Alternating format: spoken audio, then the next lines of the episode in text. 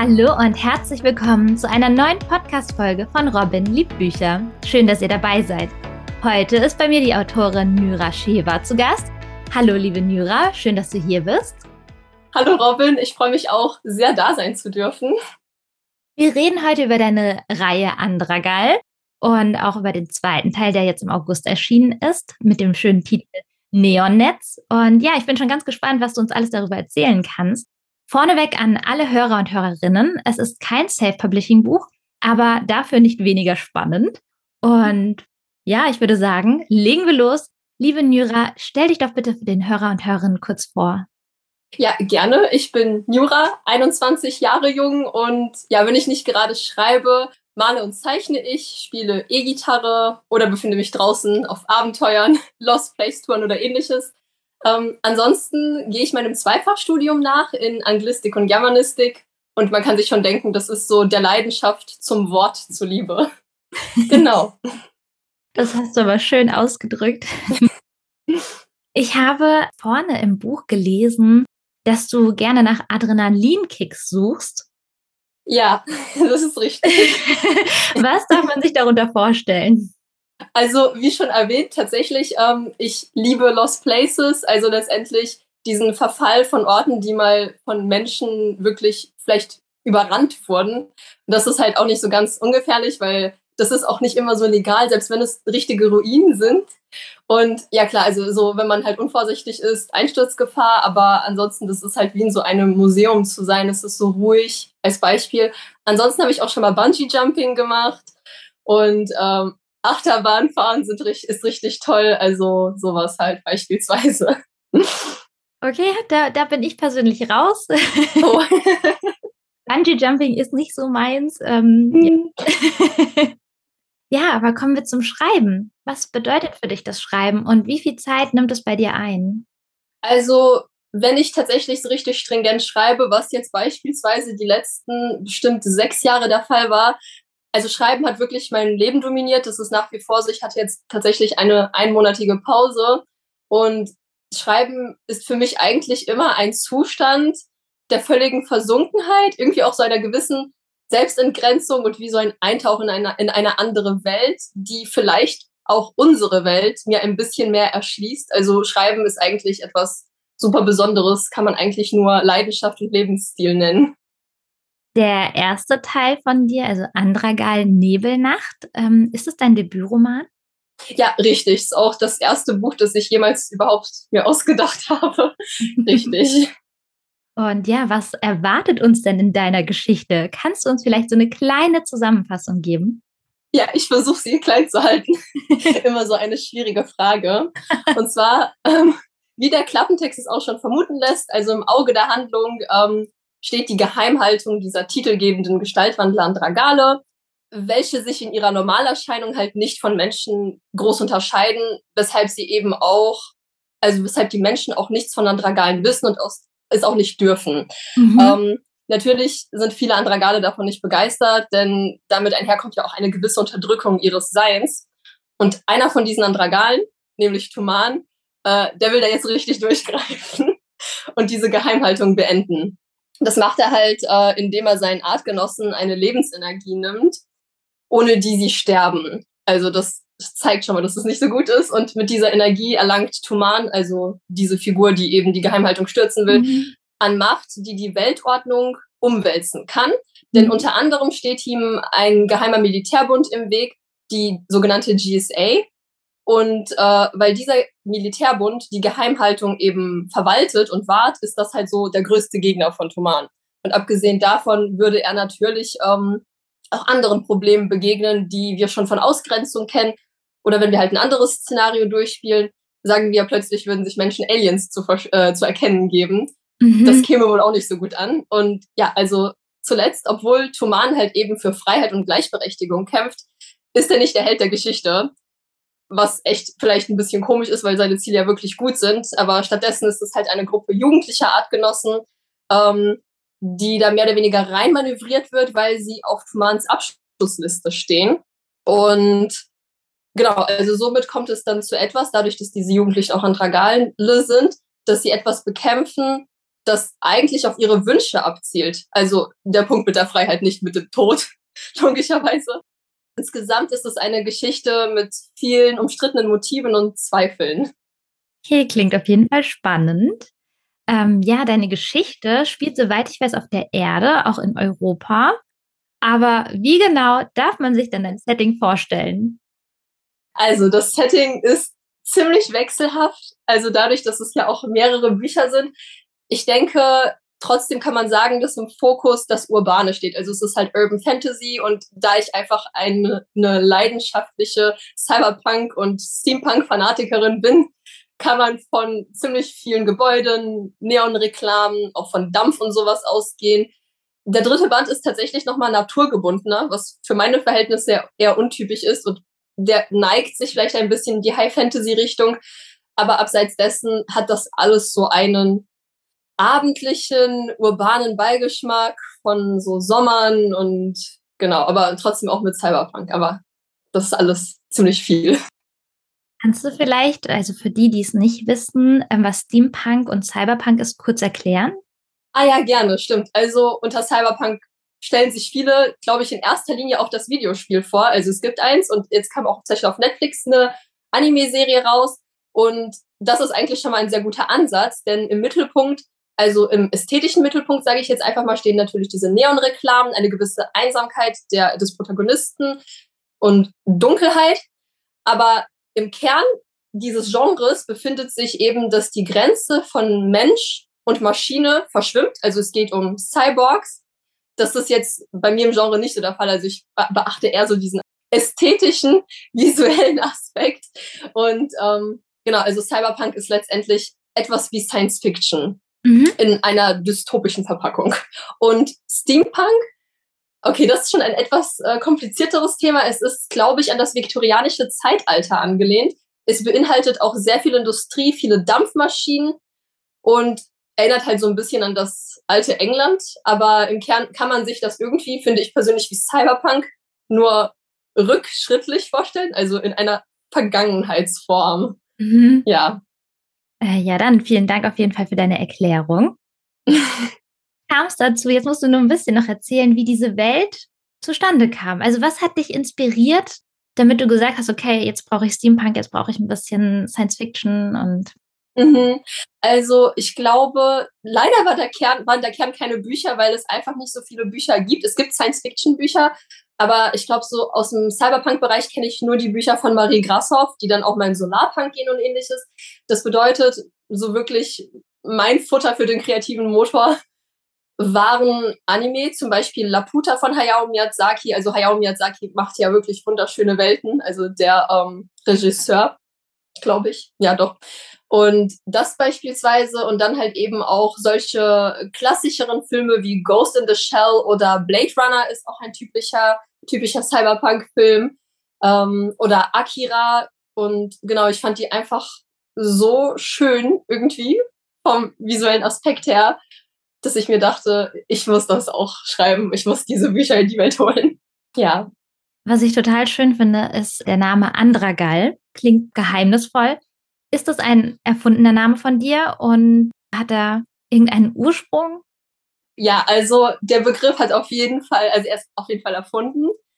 Er ist auch eine Fusion aus zwei. Ich, das ist jetzt, also ich will nicht zu viel verraten, warum man Dragala Dragala heißt, das wäre ein großer Spoiler. okay. Aber ich kann so viel vorwegnehmen. Es ist eine Fusion aus zwei altgriechischen Begriffen und wenn man diese Begriffe mal separat nimmt, dann kann man herausfinden, was der Ursprung von Andragalen ist, also wie sie überhaupt entstanden sind.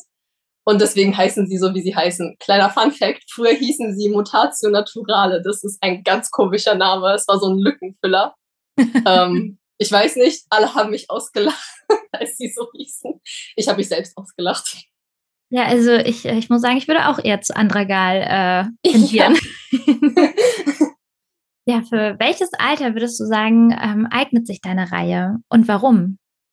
Also ich würde die Reihe ab 14 Jahren empfehlen, schlicht und ergreifend, weil der Schreibstil ein etwas besonderer, komplizierterer ist. Ich habe einfach so einen gewissen Hang dazu, nicht so offensichtlich, glaube ich, zu schreiben. Und das haben manche bekrittelt und andere haben das sehr gelobt.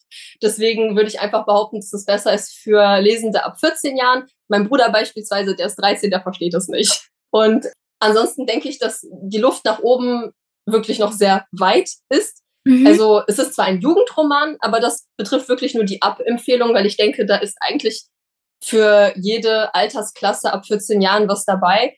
Und ich finde, ab da fängt auch einfach nur noch Geschmack an. So mhm. alles, was unter 14 Jahren ist, da könnte es halt höchstens am Verständnis vielleicht hängen. Und ja, ich muss auch sagen, dadurch, dass es halt eben Cyberpunk ist, gibt es auch halt so ein paar Schießereien und vielleicht okay. sollte man sich das jungen, zarten Jahren nicht unbedingt geben.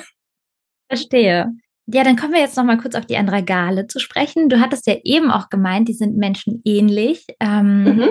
Aber was zeichnet sie aus? Also was ist der Unterschied zu den Menschen? Mhm. Ja, das ist äh, ein cooles Thema für dich. Also wenn wir mal von ihrer Normalform ausgehen, also sie sind ja Gestaltwandler, das bedeutet, sie ändern sich ja auch nochmal. Ähm, in ihrer menschlichen Form, wie gesagt, sie sehen eigentlich aus wie du und ich, aber abseits dessen kann man sie so an ein paar Merkmalen identifizieren, wie etwa das, das sind so wirklich kleine Sachen, etwa, dass sie längere Finger haben, dass sie ähm, intensive Augenfarben haben, also so eher untypische. Und ansonsten ist es halt etwas eher so in ihrer Ausstrahlung, das unter der Oberfläche lauert. Also sie haben so eine Aura quasi, aber wenn sie sich wandeln, jetzt kann ich auch direkt diese langen Finger erklären, äh, sie sehen halt aus ein bisschen wie Dämonen oder Furien. Sie wurden ja auch mit solchen verglichen im Klappentext. Also die Finger sind länger, weil daraus halt Krallen kommen können. Genau, also so viel weiter biologisch ins Detail gehe ich jetzt nicht, aber das. Und ich glaube auch etwas, was man auf dem Cover sieht, ihnen können halt eben Flügel wachsen, ähm, weshalb man sie vielleicht auch mal mit Engeln verwechseln könnte. Aber ansonsten, ja, ihre Augen, die so intensive Farben haben, ihre Iriden, da kommen wir nochmal auf den Aspekt mit der Lebensenergie zu sprechen, die mhm. dieser Tuman ihnen raubt. Ähm, das ist quasi so eine Art Aerosol, wenn man das optisch beschreiben sollte. Mhm. Und dieses Rind quasi durch ihre Adern wird gepumpt von einem Yadras, das ist sowas wie ein Herz. Und diese Energetik, so heißt diese Lebensenergie, mhm. sieht man halt höchstens in den Augen, denn sie strahlt sie quasi von innen an, weshalb diese Augenfarben auch so seltsam aussehen, weil diese Energetik auch meistens bestimmte Farben hat. Mhm. Und das sind so die Dinge, an denen man dann einen Andragal auch erkennen könnte. Und ja, wenn sie sich wandeln, dann sind sie schon klarer als solche zu erkennen. Ja, deine Geschichte wird ja auch von verschiedenen Figuren erzählt. Ja, genau. Kannst du deine Charaktere kurz ein bisschen vorstellen? Ja, gerne. Also es gibt die beiden Hauptfiguren, das sind auf jeden Fall Arden und Jana, auch wenn äh, die Figur Ellie beispielsweise, die kommt auch, ich glaube, das erste Kapitel ist aus ihrer Perspektive, sie nimmt einfach eine Schlüsselrolle ein. Denn, also am besten gehe ich auch direkt auf sie ein, denn sie ist, glaube ich, so der Punkt, der die ganzen anderen Charaktere erst da hineinreißt, gegen mhm. diesen Tuman zu kämpfen. Denn Ellie ist kein normaler Andragal, sie zählt zu diesen sogenannten Elementträgern. Und das sind Andragale, wie der Name es schon sagt, denen ein Element innewohnt. Und dieses können sie jetzt nicht unbedingt befehligen, aber ihre Lebensenergie stimmt überein mit der Lebensenergie des Elements, sprich Feuer, Wasser, Erde oder Luft. Mhm. Und in Ellis Fall ist es eben Wasser. Und dadurch, dass diese Elementträger nochmal andere Eigenschaften haben als Andragale, möchte Tuman ihnen in erster Linie diese Lebensenergie nehmen, um sie quasi überhaupt erst besiegen zu können. Weil früher oder später würde es dann dazu kommen, dass ihn eigentlich nur noch Elementträger besiegen könnten. Und dann hat er halt eben Ellie im Fadenkreuz. Und Ellie ist eben eine Freundin von Jana und äh, sie kennt auch Arden und die, die beiden werden dann hineingezogen, weil logischerweise Tuman halt nach Ellis Leben trachtet. Und äh, ja, also ansonsten kommt noch natürlich hinzu, dass Tuman für seine Morde auch wegen ihnen auch Aufsehen erregt. Mhm. Und das führt dann dazu, dass Jana diesen, diese Gerüchte um einen Jugendmörder als Grund dafür verdächtigt, wieso ihr Bruder ein bisschen später aus seiner Uni nach Hause kommt. Also er wohnt halt in einer WG. Mhm. Und das heißt, für sie fallen dann mehrere Dinge zusammen, etwa, dass ihr Bruder halt eben in dem Moment weg ist und natürlich, dass Ellie in Gefahr steht. Und solange ihr Bruder nicht da ist, buddelt sie sich quasi selbst in dieses Anliegen und gerät eben ins Augenmerk von Tuman, einfach weil sie da ihre Nase reinsteckt. Der Bruder, dazu sage ich jetzt nichts, was dann letztendlich mit ihm passiert, kann man dann noch nachlesen. Aber das ist so ihr Motiv. Und das Interessante ist, dass diese ganzen Figuren irgendwie unterschiedliche Motive haben. Also und Arden beispielsweise, der ähm, kommt durch ganz andere Umstände in dieses ganze Geschehen. Also durch einen Freund, der Tuman einfach nur Einhalt gebieten möchte. Und dann stoßen sie aufeinander, dadurch, dadurch, dass sie alle im Aktionsradius von Tuman sich befinden und schließen sich zusammen. Und jetzt noch ein bisschen zu den Figuren selbst. Also ich glaube, ich finde Arden von den genannten am interessantesten, einfach weil er so ein sarkastisches Arschloch ist. Uiuiui. Okay. also erst, also ich weiß nicht, es gab Lesende, die haben ihn gehasst und es gab Lesende, die haben ihn geliebt. Mhm. Und ja, also ich, ich habe selbst so eine Hassliebe zu ihm. Aber wenn er eins macht, dann die Stimmung heben und Witze selbst in den unmöglichsten Situationen zum Besten bringen. Also es klingt auf jeden Fall spannend und nach sehr unterschiedlichen Charakteren. Und vor kurzem ist ja der zweite Teil erschienen. Mhm, ich mhm. meine im August, wenn ich richtig liege. Genau, genau, richtig. Und ja, knüpft der zweite Teil direkt am ersten Teil oder kann man den zweiten Teil auch uneingeschränkt vom ersten Teil lesen? Ja, also der zweite, der knüpft wirklich unmittelbar an den ersten an. Also das, was ich auch geschildert habe, dieser Kampf gegen Tuman und für die Geheimhaltung, der, der streckt sich durch drei Bücher. Mhm. Und genau, das ist quasi dann eine zusammenhängende Handlung. Leider kann man sie dann nicht separat voneinander lesen, auch wenn natürlich dann vieles nochmal retroperspektiv erwähnt wird. Mhm. Aber insgesamt nicht empfehlenswert. Okay, verstehe. Und äh, bleibt die Altersempfehlung auch dieselbe oder würdest du dann sagen, du setzt es anders an? Mm, also offiziell ist es auf jeden Fall auch so eingetragen, dass die Altersempfehlung dieselbe bleibt. Ich hatte auch eine Blogge, Bloggerin, die war 14, die hat auch alles verstanden. Insofern würde ich auch sagen, dass es in Ordnung ist, das Ganze weiterhin ab 14 Jahren zu empfehlen. Mhm. Aber dadurch, dass die Schere, also die Zeitspanne zwischen Band 1 und Band 2 doch relativ breit ist und ich den ersten Band selbst mit 17 schrieb, finde ich denn ab dem zweiten Band die Bücher dann doch etwas anspruchsvoller. Man könnte also sagen, dass es eher ab 15 oder 16 ist. Aber ja, es, es ist halt anspruchsvoll, aber ich denke, das schließt dann trotzdem die Altersempfehlung ab 14 Jahren nicht aus, auch wenn schon so eine gewisse Veränderung stattfindet. Und wo kann man überall dein Buch dann erwerben? Überall, wo es Bücher gibt, ja. Aber vorzugsweise natürlich beim lokalen Buchhändler, um ihn dann eben auch zu unterstützen. Es mhm. ist auch super cool, wenn man ähm, in lokalen Buchläden das Buch bestellt, weil das ähm, einfach die Buchhändler auf das Buch aufmerksam macht. Mhm. Aber ansonsten wirklich im Thalia kann man das sich bestellen, im Hugendubel, Amazon, also ja, überall, wo es Bücher gibt. Es sind aber drei Teile am Ende, richtig? Ja, also diese sind dann in sich abgeschlossen. Bedauerlicherweise, ich, ich habe mir selbst irgendwie geschworen, die wieder so reinzuschreiben, weil das echt schwer ist. Aber in Planung stehen fünf Bücher tatsächlich. Es ist auch schon eins weggegangen. Es sollten mal sechs werden, aber Gott bewahre, bitte nicht. ähm, ja, aber zum Glück ist es so, dass die letzten zwei Bände, also das sind die gleichen, dieselben Figuren und es hängt auch ein bisschen mit den ersten drei Bänden zusammen, aber man kann sagen, dass das erste eine mehr oder weniger abgeschlossene Trilogie Arc ist, also diese Tuman-Ära ist dann mhm. abgeschlossen und im nächsten, das, das knüpft dann quasi, ich glaube, zwei Monate an den dritten Band an und da geht es eben auch schon um einen anderen Antagonisten, der auch mit Tuman zusammenhängt. Aber theoretisch könnte man auch diese letzten zwei Bände unabhängig von den ersten dreien lesen. Man könnte auch nach dem dritten Band aufhören. Okay, und weißt du schon, wann der dritte erscheinen wird? Ja, das ähm, müsste irgendwo im Februar 2023 sein. Ich glaube, ich habe noch kein genaues Datum, aber mit Sicherheit wird es dann der Februar 2023. Ah, das ist ja auch nicht mehr allzu lange.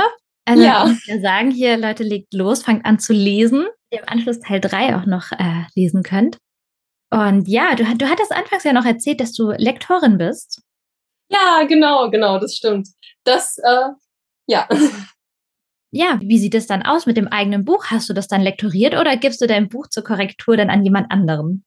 Ja, also ich gebe es auf jeden Fall an jemand anderes. Es ist immer super wichtig, dass viele Leute das mal gesehen haben. Das, das sieht man schon allein am Korrektorat, dass im fertigen Buch, das haben dann, also jetzt zum Beispiel Neonetz, das haben bestimmt sieben verschiedene Augenpaare gesehen. Und mhm. da sind trotzdem noch irgendwelche Flüchtigkeitsfehler. Also ich will mir gar nicht ausmalen, was wäre, wenn nur ich es gesehen hätte. Abseits dessen hat ja auch jeder auch einen so völlig anderen Blick auf ein Buch und es, die Menschen sind unterschiedlich. Man kann es nicht jedem recht machen. Aber ich habe so oft für mich festgestellt, dass es total wertvoll ist, mal das Ganze aus einem völlig anderen Blickwinkel zu betrachten. Das öffnet mir die Augen auf den Text, wie ich ihn einfach nicht gesehen habe. Und egal, welche Lektorenkenntnisse äh, ich habe, ich würde das, ich würde dem niemals gerecht werden können. Ja, wie kam es überhaupt dazu, dass du Lektorin werden wolltest? Ja, also das, das ist lustig, denn ich wollte es tatsächlich nie. Oh. Ähm, das war ein Zufall, weil einfach der Verlag, also ich habe eben das gesehen, dass sie eben Lektorierende suchen und das war mein Gap Year, also eigentlich wollte ich da reisen und das war genau die Corona-Phase nach meinem Abi. Mhm. Ja, und deswegen fiel das dann alles ins Wasser und ich dachte mir, vielleicht sollte ich Berufserfahrung im Bereich Bücher sammeln, weil ich damit ja auch auf jeden Fall beruflich etwas machen möchte. Und dann habe ich halt eben das gesehen, ich habe mich beworben und ich wurde auch genommen. Also ich musste dann quasi so einen kleinen Eignungstest machen. Mhm. Und das war auch vor dem Verlagsvertrag. Also überhaupt erst in diesen Verlag als Lektorin zu kommen, hat mir dann nochmal gezeigt, wie sympathisch und organisiert sie sind, wie familiär. Und äh, genau, also als Lektorin habe ich, also Lektorin wurde ich einfach nur wegen der Berufserfahrung und ich bin es ja bis heute einfach, weil es mir wirklich gefallen hat und ich die Zusammenarbeit sehr schätze. Also das war dann so eine Art Selbsterkenntnis. Das Gap Year hat sich also doch gelohnt. Und bist du dann auch freiberuflich Lektorin oder nur im Verlag tätig? Also ja, ich habe angefangen, das auch mal freiberuflich zu organisieren. Das Problem ist halt, dass man das auch natürlich irgendwie beantragen muss und alles. Ähm, mhm. Und ich glaube, beim Finanzamt eintragen. Und dem habe ich mich noch nicht gewidmet, einfach weil so viel anderes los war. Aber ich habe es auf jeden Fall vor, also das auch freiberuflich anzubieten. Da ich ja hier auch in dem Podcast eigentlich Self-Publisher rede, Würdest du oder kannst du uns vielleicht einen Tipp geben, wie viel sollte ein Self-Publisher und eine Self-Publisherin für ein gutes Lektorat ausgeben? Puh, also das ähm, ist eine gute Frage. Ich persönlich finde Lektorate ja auch immer ziemlich teuer, aber ich weiß auch eben auch, dass es sehr viel Arbeit ist. Ich kann nicht sagen, auf welche Summe es am Ende hinausläuft, weil die meisten Lektoren ja auch wirklich pro Normseite ähm, einen gewissen Betrag erheben. Deswegen hängt das ja auch wiederum von, von dem Buchumfang ab. Aber ich denke, also jetzt meine ähm, Lektoren-Kolleginnen, die Freiberuflichen, da reicht alles von 2 Euro bis zu 3,50 Euro oder 4 Euro. Das ist so der Normalbereich. Ich weiß nicht, ob man vielleicht da drüber gehen sollte, aber ich habe auch selbst noch nicht so viel davon gesehen, einfach weil ich mich nicht damit befassen musste, bedingt durch den Verlag. Deswegen bin ich auch bei einem Verlag, weil ich habe großen Respekt davor, was Self-Publisher alles auf sich nehmen. Das ist einfach wow. Also sie sind Multitalente. um, ähm, Ja, also ich denke, ein solider Betrag sind halt eben so 3 Euro, 2,50 Euro pro Normseite. Ähm, aber ich persönlich denke, ich hätte auch 1,50 Euro zum Beispiel genommen. Mhm. Einfach weil, ich weiß nicht, es geht so viel Geld aufs Buch drauf. Es, es ist irgendwie ein schwieriges Thema. Es, es ist schwer zu lektorieren und es ist genauso schwer, ein Buch rauszubringen, weil da kommt ja noch Cover und alles dazu. Mhm. Aber ich denke so 3 Euro, würde ich sagen. Okay, verstehe. Kannst du auch ungefähr sagen, wie lange man an einem Buch sitzt, um das zu lektorieren? Ähm, ja, also das ist meistens ja auch wieder lektorenabhängig, auch wie viele Baustellen das Buch dann vorweist. Ähm, aber wir zum Beispiel im Verlag, wir nehmen uns äh, immer drei Monate für ein Erstlektorat und das läuft dann in diesen drei Monaten immer hin und her. Das kann man auch verlängern. Aber, also es sind dann halt mehrere Runden, in denen man sich austauscht.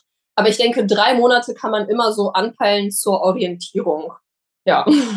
Da finde ich total spannend, mal so einen Einblick in so ein Lektorat zu bekommen.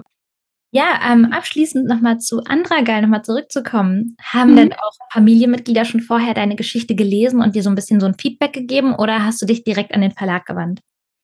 Es ist leider so, dass meine Eltern, also wir sind ja aus St. Petersburg ausgewandert und mhm. das heißt, sie können nur Russisch, also so richtig gut. Sie können auch Deutsch sprechen, aber dadurch, dass sie auch selbstständig sind, kommen sie nicht so viel in Berührung mit äh, deutschsprachigen Personen, also mit den Nachbarn dann schon. Und deswegen ist die deutsche Kenntnis bei denen jetzt nicht auf dem Level eines Romans. Mhm. Es war dann schon mal so, dass ich es für sie übersetzt habe ins Russische, was total anstrengend ist. genau. Ähm, es war auch kein super gutes literarisches Russisch, das sie dann da präsentiert bekam. Aber ähm, ja, wir haben uns viel darüber unterhalten. Ich musste ihnen einfach den Plot zusammenfassen, aber tatsächlich lesen können sie es nicht. Sie haben es auch versucht und sind gescheitert. ja. Ja, aber ich, ich kann mir auch gut vorstellen, gerade wenn dann auch viele Begriffe kommen, mit denen man vielleicht nicht viel anfangen kann, wie Steampunk, mhm. so dass man dann gerade mit der Sprache da auch nochmal hängen bleibt. Genau. Mhm. Eben. Aber spannend auf jeden Fall. Und ja, ich würde sagen, wir kommen jetzt langsam zu den letzten Fragen. Bist du bereit? Können wir die letzten vier Fragen stellen? Ja, bitte, auch wenn es schade ist, dass es schon vorbeigeht, aber ja. Außer du möchtest noch mal gerne etwas erwähnen, was wir vielleicht außer Acht gelassen haben. Ach, ich glaube, es ist tatsächlich alles gedeckt, aber es ist einfach so schön. Oh, das freut mich. ja, ähm, welches Genre bevorzugst du beim Lesen? Also mit Sicherheit Fantasy, besonders Urban Fantasy. High Fantasy, an High Fantasy habe ich mich ganz selten gewagt, einfach weil mich das ein bisschen überfordert. Und das ist einfach irgendwie zu viel quasi. Aber Urban Fantasy finde ich super cool, einfach weil das unsere Welt in einem fantastischen Licht darstellt. Und was würdest du sagen, bewegt dich zu einem Buchkauf? Zu einem Buchkauf bewegt mich, ich glaube tatsächlich nicht mal unbedingt der Klappentext, der zeigt mir dann einfach nur viel mehr, interessiert mich, was, was da überhaupt behandelt wird.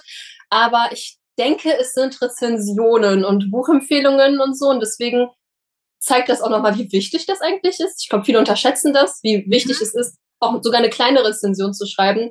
Denn dadurch erst sieht man äh, viele verschiedene Blickwinkel auf dieses Buch und Beleuchtungen, weil die Leute ja auch meistens ausführen, was ihnen daran gefallen hat.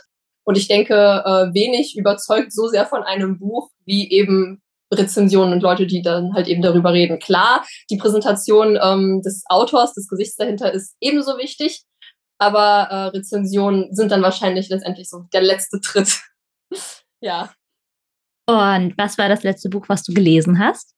Uh, jetzt muss ich mir überlegen, weil ich äh, verlagsbedingt lese ich ja immer wieder Bücher. Also das war auf jeden Fall zuletzt jetzt ein Verlagsbuch, das noch nicht erschienen ist, deswegen kann ich es vermutlich auch nicht nennen. Der Titel steht wahrscheinlich nicht mal. Aber ähm, was war denn das letzte? Ich glaube, es fällt mir wirklich nicht mehr ein, wirklich so ein gebundenes Buch. Ich kann nur sagen, dass ich gerade ähm, am Buch Dark Sigils, ich weiß nicht ganz, wie es ausgesprochen wird, von Anna Benning bin. Das ist ihr neuester Roman. Und aber da bin ich noch nicht durch. Ich bin noch dran. Okay. Und ja, meine abschließende Frage: Wie und wo liest du am liebsten? Und es ist ganz unterschiedlich. Also während ich ein totales Gewohnheitstier bin, was meinen Schreibplatz angeht, kann ich eigentlich überall lesen. Ich habe auf dem Trampolin gelesen, im Zug, im Bett, auf meinem Sessel, auf dem Boden, auf dem Sofa, auf der Parkbank. Also wirklich es überall lesen. genau, solange man die Buchstaben sieht, kann man überall lesen. Ja, liebe Nyra, vielen, vielen Dank, dass du äh, heute Gast bei mir in meinem Podcast warst und wir über Andragal reden konnten. Ja, ich bedanke mich auch. Ich wünsche dir alles Gute und weitere viele tolle Ideen für deine kommenden Bücher. Dankeschön. Sehr gerne. Und ja, ähm, alle, die auf dem Laufenden bleiben wollen, ihr könnt es gerne tun über Instagram oder über ihre Homepage. Ihr findet sie unter dem Namen Nyra Sheva. Und ja, wer nicht weiß, wie es geschrieben wird, ihr findet ihren Namen in meiner Podcast-Beschreibung unten in der Folge. Und ja, an alle Bücherliebhaber und Bücherliebhaberinnen und die, die es noch werden wollen, genießt den Tag und wenn ihr wollt, hören wir uns wieder nächsten Sonntag zu einer neuen Folge von Robin liebt Bücher.